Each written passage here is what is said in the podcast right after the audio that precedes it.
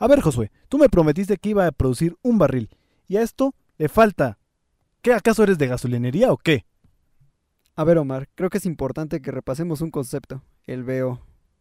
¿Qué veo? Lo único que veo es que le falta este barril. Exijo una explicación. Muy bien, tranquilo.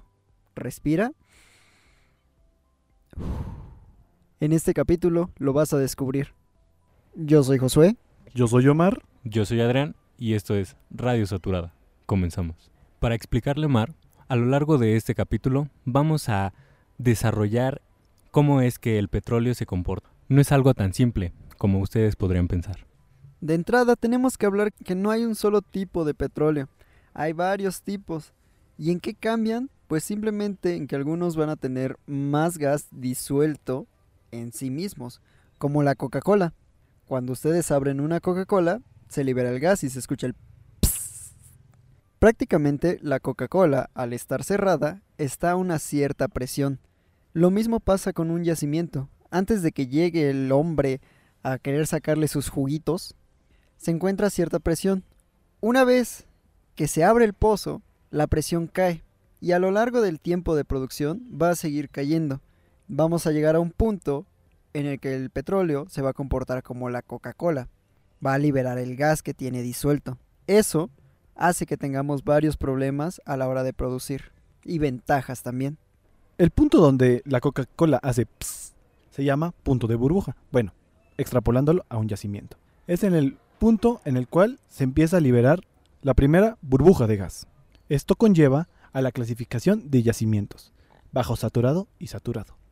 Yacimiento bajo saturado. La presión de yacimiento está por encima de la presión de burbuja, lo cual significa que el gas, todo el gas, está disuelto en el aceite.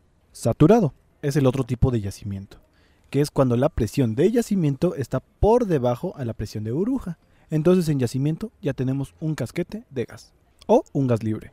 No solo existe esta clasificación, hay otra por el tipo de fluidos, en el cual encontramos al aceite negro, aceite volátil, gas y condensado, gas seco y gas húmedo.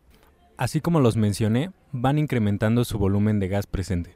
El aceite negro es el que, más, el que menos tiene y el gas seco literalmente es puro gas. Tenemos gas en yacimiento y producimos gas. Esta clasificación está dada por las distintas propiedades que tiene cada uno de estos fluidos, que más adelante explicaremos. Propiedades como el RS, que es la relación de solubilidad, la cual nos indica cuánto gas puede ser disuelto en el aceite.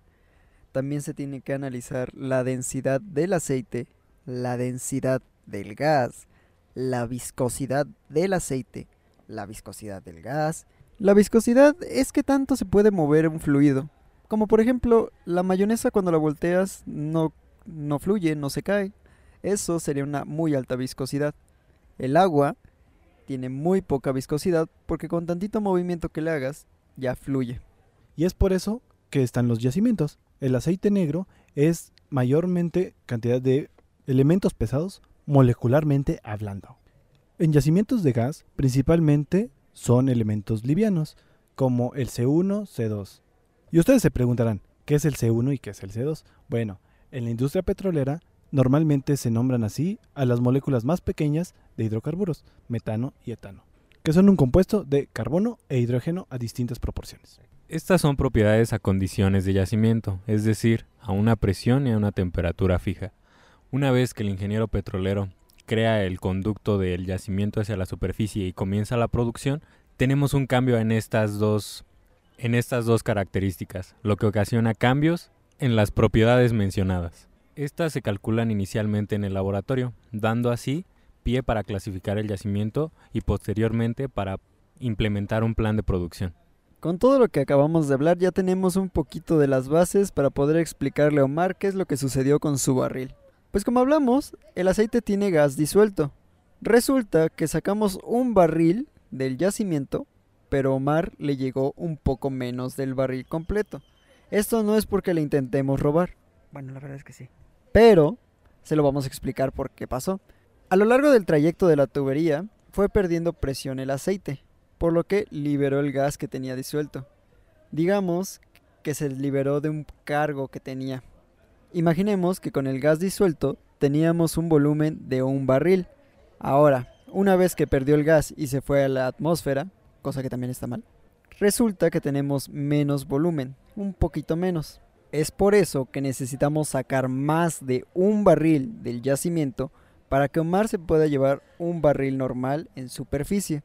A este término se le conoce como BO y no, no veo, porque veo es con V. Este factor nos dice cuántas unidades tenemos que sacar del yacimiento para obtener una sola unidad en superficie.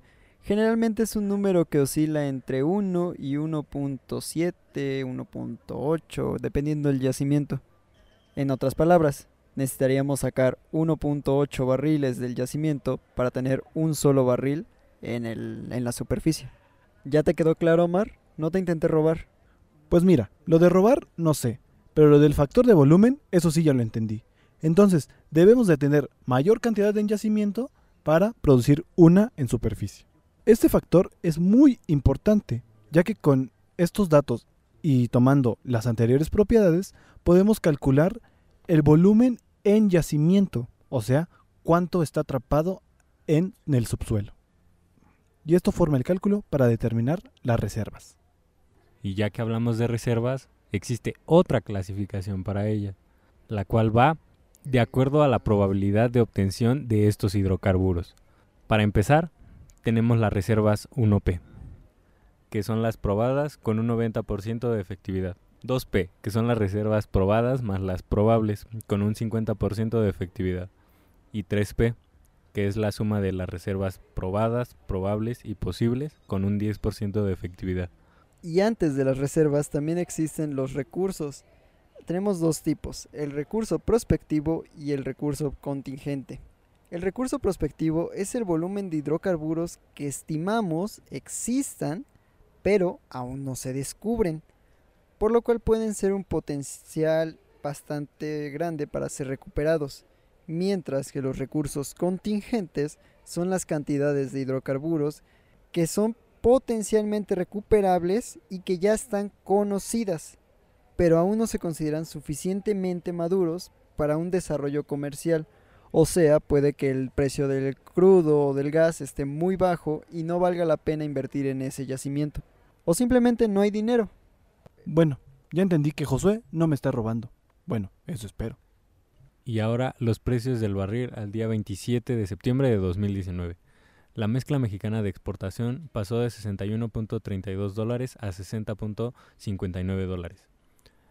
El WTI pasó de 58.9 dólares a 55.89 dólares. Y el crudo Brent pasó de 63.9 dólares a 60.9 dólares. Esto fue todo por este capítulo. Recuerden seguirnos en nuestras páginas de Facebook, Twitter, Instagram y YouTube como Código Petrolero. Recuerden, Pemex tiene la energía y nosotros tenemos el código.